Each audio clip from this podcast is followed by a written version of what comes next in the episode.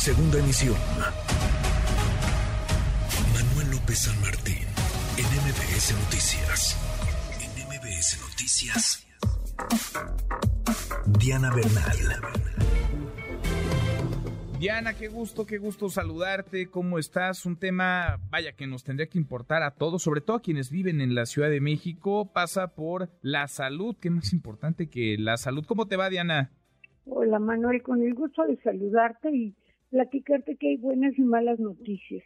Las buenas noticias son que en el papel sí ya nos estamos pareciendo al sistema de salud de Dinamarca. Las malas noticias son que en la realidad tú llamas al teléfono de la Secretaría de Salud, de Servicios de Salud gratuitos, y pues jamás contestan.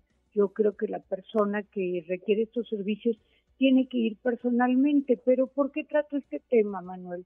Trato este tema porque en el artículo 240 del Código Fiscal de la Ciudad de México se establece desde hace mucho tiempo que los servicios de salud serán eh, gratuitos por regla general para los habitantes de la ciudad siempre y cuando sean servicios de primer nivel, como consultas generales y algunos estudios de laboratorio, pero todos los demás servicios ya de segundo piso, cirugías, estudios de laboratorio como laparoscopías y cosas más especializadas, todos esos se van a un tabulador y ese tabulador pues este digamos que no es económico para gente de escasos recursos. Sin embargo, con motivo de la emergencia sanitaria, la doctora Claudia Sheinbaum sacó un decreto en el que exentaba no solo a los habitantes de la Ciudad de México, sino a cualquier persona de cualquier parte de la ah, República que venga a la Ciudad de México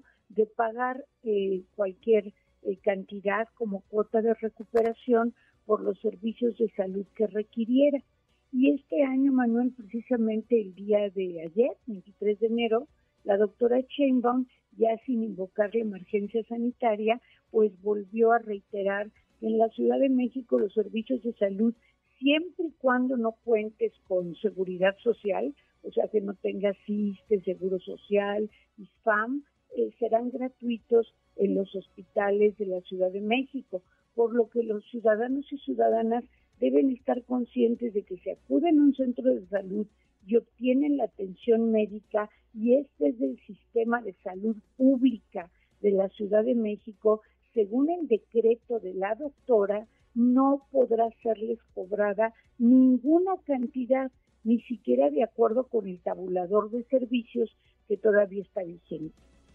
Qué interesante. Entonces esto aplicaría, digamos, no solamente para quienes vivimos en la Ciudad de México, para quienes somos residentes de la capital del país, sino también para aquellas personas que no lo sean y vengan a la ciudad, Diana. Exacto, cualquier persona, y esto va mucho pues con el paradigma que tiene este gobierno del presidente Andrés Manuel López Obrador, que es tener un sistema de salud universal.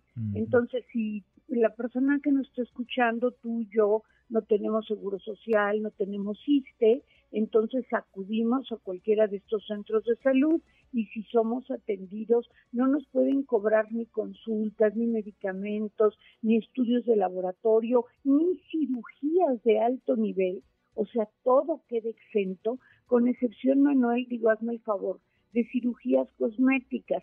La verdad, no creo que, pues que sean tan vanas los habitantes de la Ciudad de México para acudir a un centro de salud público a hacerse cirugías cosméticas. Yo creo que la gente que, que acude allí pues lo hace con la necesidad pues de un problema delicado y sensible. Ahora, como te digo, pues yo, al menos yo traté de comunicarme toda la mañana al servicio que está eh, su teléfono publicado por la Secretaría de Salud en su página y no se responde. Pero lo importante y el mensaje es, pues acude a tu centro de salud y no permitas que te cobren eh, ni un centavo por cualquier servicio que te proporcionen. Por eso te digo que al menos en el papel, pues sí, nuestro sistema de salud está avanzando, Manuel. Y si te parece bien, voy a subir, eh, desde luego, robándote a ti, ah, el decreto de la doctora Claudia Chenban, para que así la gente sepa que aunque venga de Querétaro, de Hermosillo,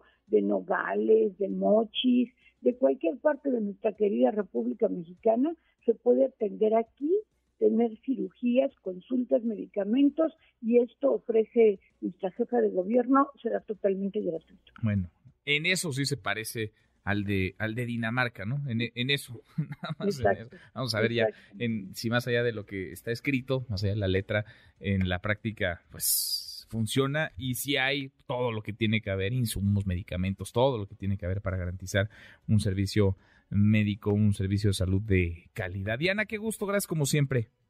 Gracias a ti, Manuel, que tengas una excelente tarde. Igualmente, muy buenas tardes. Redes sociales para que siga en contacto: Twitter, Facebook y TikTok. M. López San Martín.